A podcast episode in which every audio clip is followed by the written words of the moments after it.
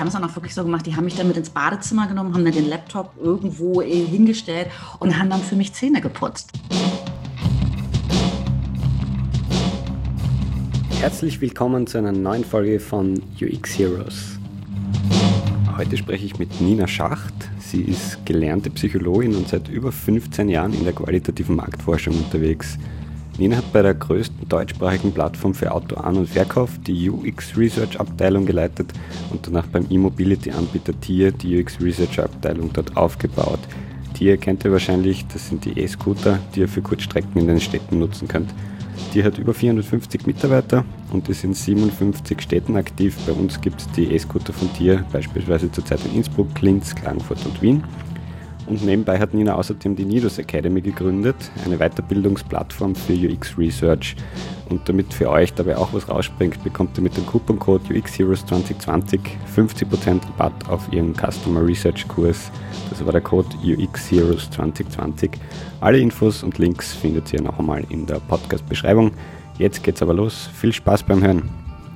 Nina, ich habe mir aufgeschrieben, du bist qualitative Marktforscherin seit über 15 Jahren und bist dann irgendwie zufällig in den UX-Research-Bereich reingerutscht. Wie Korrekt. ist das passiert? ähm, die Geschichte ist eigentlich schon fast eine Erfolgsgeschichte zum Thema äh, Social Media. Also letztendlich, also wie gesagt, 15 Jahre lang qualitative Marktforscherin für die großen Institute, Kantar, TNS äh, und auch Point Blank in Berlin. Ich bin dann vor dreieinhalb Jahren in die Selbstständigkeit gegangen und habe mich damals auch so ein bisschen dagegen gewehrt, Social Media zu nutzen, weil ich dachte, ach Gott, LinkedIn und ja, okay, meine Güte. Und ich hatte eine Freundin, die gesagt hat, nee, komm, du bist selbstständig, ähm, du musst da auch so ein bisschen aktiv sein. Und dann habe ich meinen allerersten Post abgesetzt und ich weiß gar nicht mehr, worum es ging. Es ging um irgendwas mit qualitativer Forschung. Und Witzigerweise aufgrund dessen ist eine Agentur in Berlin auf mich zu, aufmerksam geworden, die gesagt haben, ey, wir brauchen gerade einen qualitativen Forscher für UX Research. Und äh, haben mich dann kontaktiert und äh, haben mal gefragt, ob ich an dem äh, Projekt mitarbeiten kann. Und ich muss gestehen, ich musste erst mal googeln, was UX Research ist. Also es ist jetzt drei Jahre her und ähm, es war bei mir dann so ein bisschen so, okay, pff, ja, also ich sehe jetzt nicht, also es gibt natürlich auf der Tool-Ebene große Unterschiede, aber auf der Art und Weise, wie man, ich weiß nicht, Interviews führt oder die Grundlagen ist es letztendlich sehr, sehr ähnlich. Und ich dachte damals, na gut, dann mache ich das halt.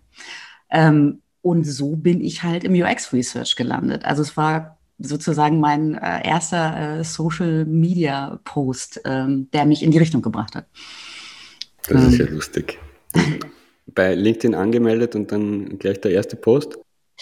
Also ich war schon länger bei LinkedIn angemeldet, aber ich habe, wenn dann eher, weißt du, geliked oder keine Ahnung, mal unter dem Post was runtergeschrieben, aber ich habe nie selber aktiv irgendwas gepostet, weil ich fand immer, ach, das ist nicht meine Welt. Das ist mir alles zu. Naja, und die Freundin meinte halt so, komm, du bist selbstständig, äh, du brauchst Sichtbarkeit. Wo ich dachte, na gut.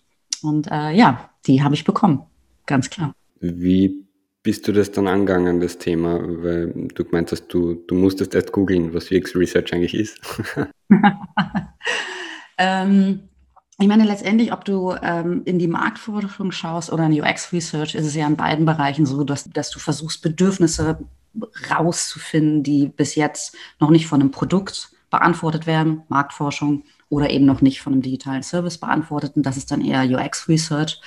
Und Deshalb ist der Überschneidungskreis zwischen qualitativer Marktforschung oder überhaupt Marktforschung und UX-Research einfach sehr, sehr groß. Also mhm. es, du gehst, äh, sag ich mal, in Interviews rein, du machst Beobachtungen, ähm, du machst Tagebuchstudien, du sprichst mit Menschen, du lässt Menschen Produkte oder äh, Services ausprobieren. Also sage ich mal, das grundsätzliche Handwerkszeug eines Researchers ist in beiden Bereichen komplett gleich. Also gibt mittlerweile die große Diskussion aus UX-Research-Richtung, wo, sage ich mal, die Marktforschung relativ schlecht besprochen wird, äh, wo mir auch immer, wie soll ich sagen, ich immer ein, ein tränendes Auge äh, dabei habe, weil es stimmt einfach nicht.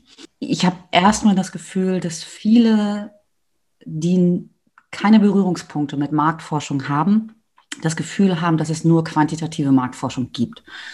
Also ich habe ganz oft überraschte Blicke, wenn ich sage, nee, ich komme aus der qualitativen Marktforschung und ich mache seit 15 Jahren nichts anderes als in der Tiefe mit Leuten sprechen, äh, zu Hause besuchen, ähm, ethnografische Studien und sowas, wo ich dann große Augen kriegen, wie, wie, das macht doch nur UX-Research, wo ich sage, nein, das macht seit über 40 Jahren die Marktforschung. Wir sind sehr gut da drin. Also ähm, deswegen ja, also ich habe das Gefühl, einer dieser Vorteile kommt ganz klar daher, dass Menschen, die keine Berührungspunkte haben, glauben, dass Marktforschung nur quantitativ arbeitet. Und vor diesem Hintergrund kommt dann ganz oft dieses Vorurteil, dass Marktforschung langsam ist. Ähm, und das gerade, also, oder sagen wir es mal so, das, das ist auch ein, ein Vorwurf, den ich bis zum bestimmten Punkt auch gelten lasse. UX Research ist oftmals schneller, weil aber auch oftmals von einem anderen Hintergrund gearbeitet wird. Also die Marktforschung, die sich natürlich über Jahrzehnte entwickelt hat, hat einen sehr starken Fokus auf Repräsentativität, ähm, auf wirklich saubere statistische Methoden und so weiter, wo du natürlich in einem UX-Research-Kontext, also nicht immer, aber gerade wenn du im Startup-Bereich unterwegs bist, da hast du gar nicht die Zeit dafür.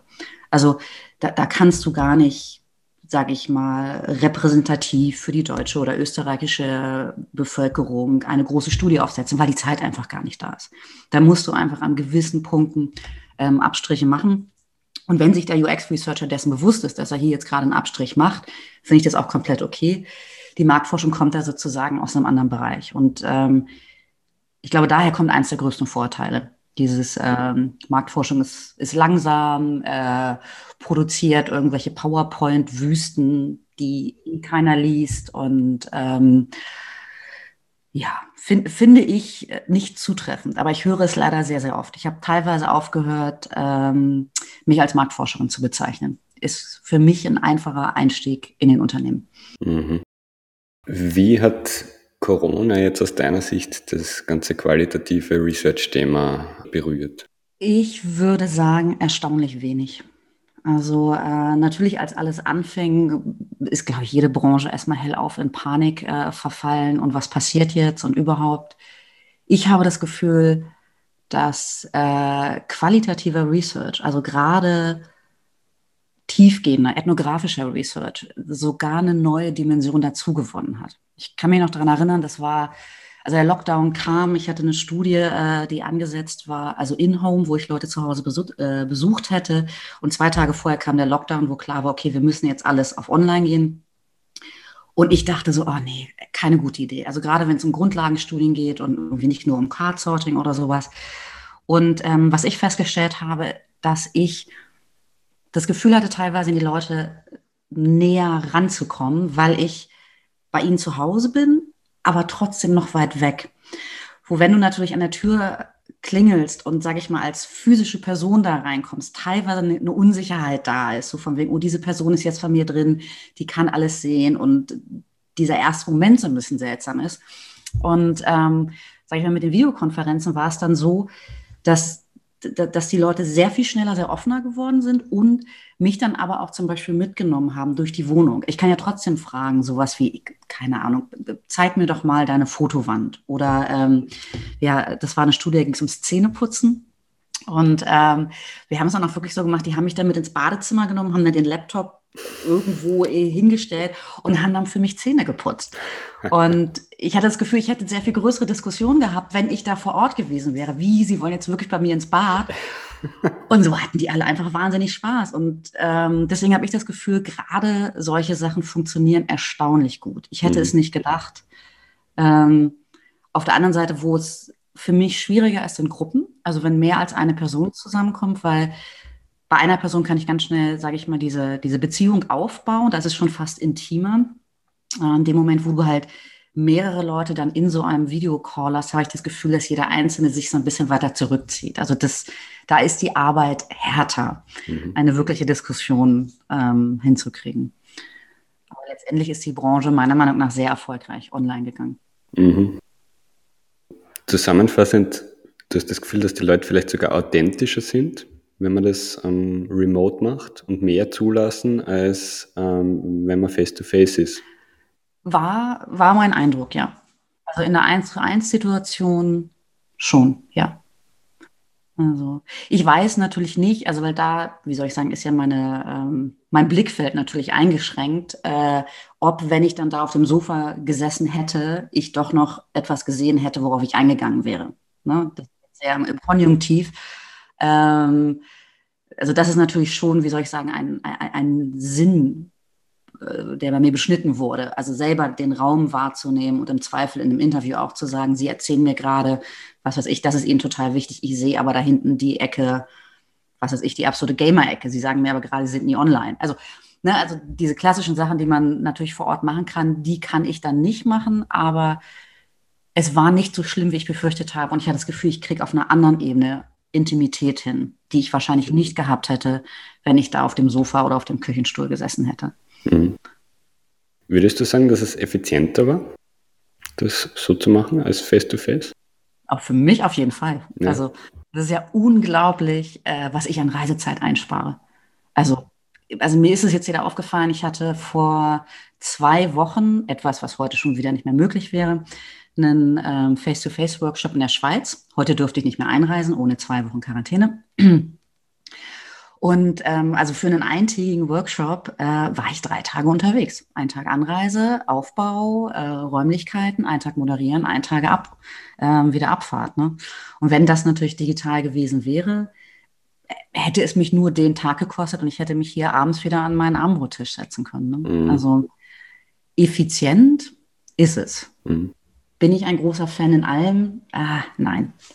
Naja, die Frage ist halt immer, wie, wie groß ist der Trade-off zwischen Effizienzgewinn und Erkenntnisverlust? Ja, total. Und ich habe ich hab das Gefühl, bei, bei Interviews ist der Trade-off ähm, also jetzt nicht so groß. Also ich habe, also da sagen wir mal so, ich habe nicht das Gefühl, so viel Erkenntnisgewinn zu verlieren. Also da finde ich es ähm, wirklich okay.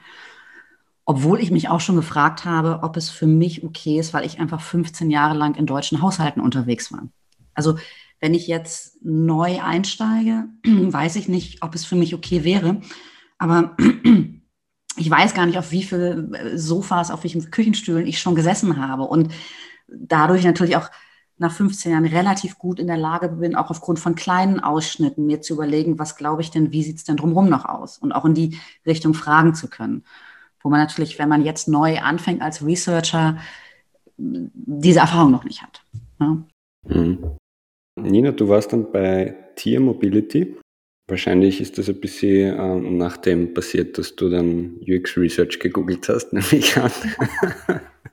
äh, du hast nämlich die UX Research Abteilung dort aufgebaut, haben wir mir aufgeschrieben. Kannst du ein bisschen erklären, äh, was Tier Mobility ist und wie das Ganze abgelaufen ist? Ja, also ähm, ich hoffe, sag ich mal, dass das äh, dass ich verraten habe, dass ich UX Research erstmal googeln musste, äh, dass das jetzt nicht bedeutet, dass ich ab jetzt komplett raus bin. Ähm, ja, also letztendlich, äh, also Tier Mobility ist äh, oder hat angefangen als E-Scooter-Anbieter. Also ich glaube, E-Scooter kennen wir ja mittlerweile alle. Ich glaube, die sind auch auf dem österreichischen Markt oder ich weiß, sie sind auf dem österreichischen Markt.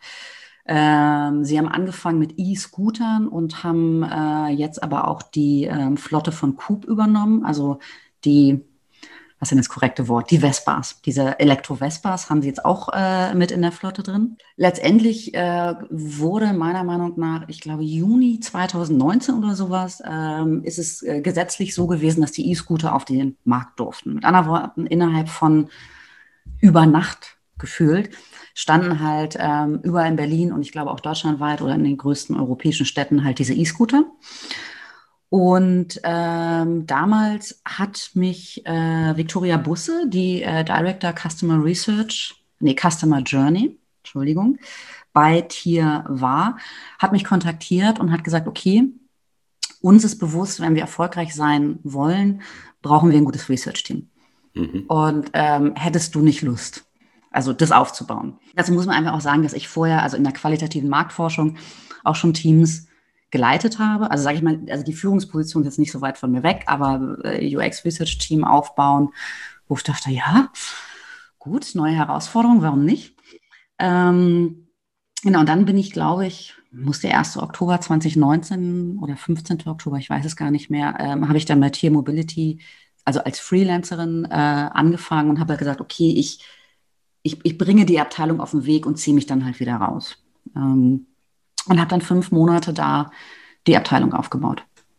Und ähm, da zeigte sich dann auch schon, ich kann mich noch an mein erstes Gespräch mit dem Gründer erinnern, was ich sehr, sehr augenöffnend fand, weil normalerweise als Researcher muss man ja immer pitchen. Warum ist Research wichtig? Was ist Return on Investment? Und eigentlich ist es ja so ein bisschen immer erklären und ähm, kann mich daran erinnern, äh, ich war im Gespräch mit Matthias Laug und er eröffnete damit, ich bin ein absoluter äh, Fan von Research. Ich weiß, das ist eines der wichtigsten Dinge. Ich weiß, das ist wahrscheinlich der Game Changer für unseren Erfolg. Du musst hier nicht pitchen. Und ich dachte, wow, okay.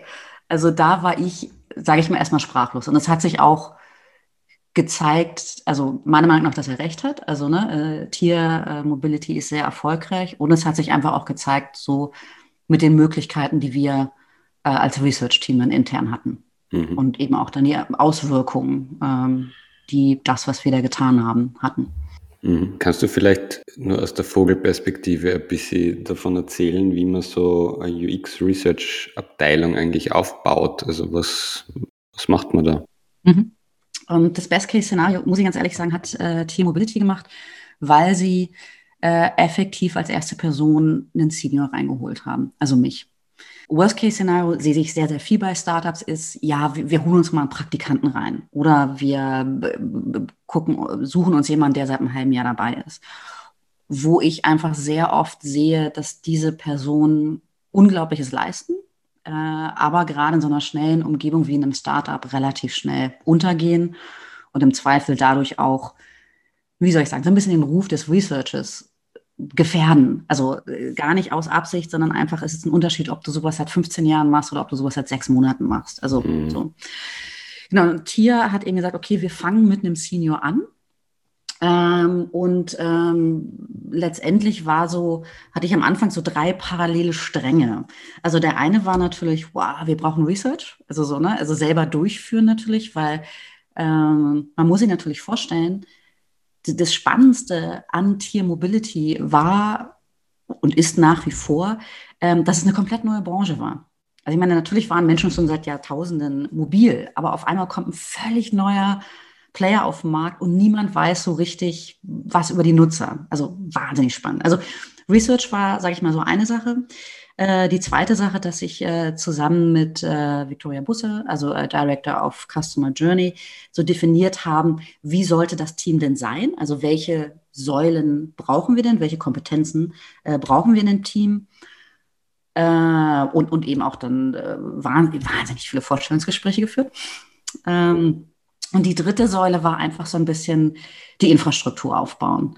Weil ich glaube, dass das auch etwas, was sehr viele unterschätzen. Wenn du am Anfang da nicht vernünftig arbeitest, gehst du nach sechs Monaten unter. Also mhm. so. Und das waren so die drei Säulen, mit denen ich mich in diesen fünf Monaten bei Tier beschäftigt habe. Mhm.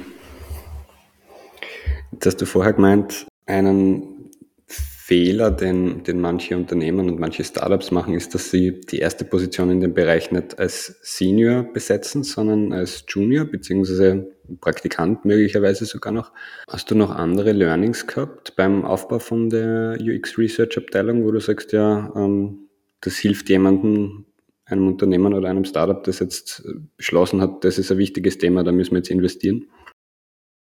Ich glaube, mein zweiter wichtiger Punkt, also neben, also holt euch erstmal einen Experten rein, ähm, ist, äh, ist eben diese Struktur. Ich spreche wirklich über Serverstruktur, also ganz, ganz klassisch. Oder ob es jetzt auf dem Server ist oder ob man in Confluence, also wie immer das Knowledge-System intern ist.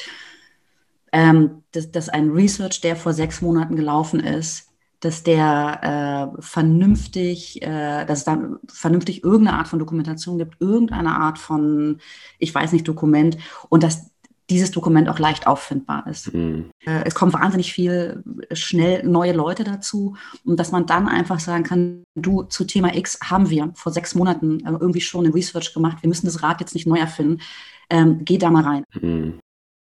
Was würdest du jemandem, der in dem Bereich UX Research jetzt erst beginnt, raten, als allererstes zu machen? Ähm, das ist ehrlich gesagt einer der häufigsten Fragen. Ich, ich bin auch, ich biete Termine bei der ähm, UX Coffee Hour an von Google. Ähm, ich weiß nicht, ob du das kennst. Und äh, das ist eine der häufigsten Fragen, die einem da gestellt werden, ehrlich gesagt. Wie, wie komme ich in UX Research rein? Freut mich, dass so viele Menschen daran Interesse haben. Äh, sag ich mal, die guten Neuigkeiten sind dadurch, dass es keinen oder noch keinen so wirklichen vorgezeichneten Ausbildungsweg gibt oder Unistudiengang oder sowas, hat man viele Möglichkeiten. Schlechte Neuigkeit ist dann aber auch, ja, man muss sich da so ein bisschen durchkämpfen. Also so, ne, weil man eben nicht sagen kann, ich studiere UX Research in Harvard, Stanford oder äh, keine Ahnung was.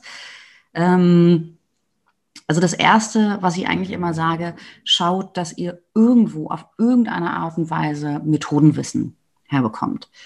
Ähm, sei es, äh, ich hatte jetzt zum Beispiel gerade einen Call, ähm, da ging es bei ihr darum, welchen Studienfach sie wählt, wo ich meinte, naja, wenn dich quantitative Sachen interessieren, dann schau doch vielleicht, ob Psychologie ein Thema ist, da ist viel Statistik mit drin. Also so, dass man irgendwie äh, Methodenwissen aufbaut. Also das ist, wenn man ganz am Anfang steht.